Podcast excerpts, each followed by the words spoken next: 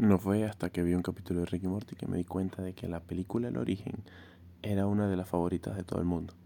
Sí, algo así como de única y de tres gente, ¿vale? Pero de eso quiero hablar, el origen.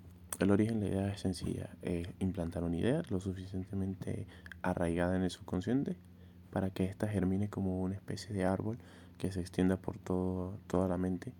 Entonces, el concepto es ese, que una idea puede ser lo suficientemente peligrosa para convencer y cambiar toda la esencia de una persona. Entonces, ¿no les ha pasado de que muchas veces han tenido una situación específica en su vida en la cual actúan de una forma o saben que viene como un hilo durante años, este, todo es consecuencia de algo.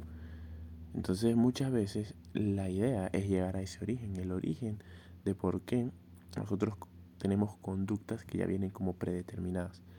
Se supone que somos seres pensantes y muchas veces he dicho por qué la gente tiene que esperar a que ocurra algo malo para poder hacer un cambio, algo, un ajuste que necesitemos para evitar de que estemos haciendo las cosas una y otra vez de forma incorrecta. Por eso muchas veces mi estrategia es ir analizando, haciendo introspección para ver en cuál de esas cosas yo estoy fallando.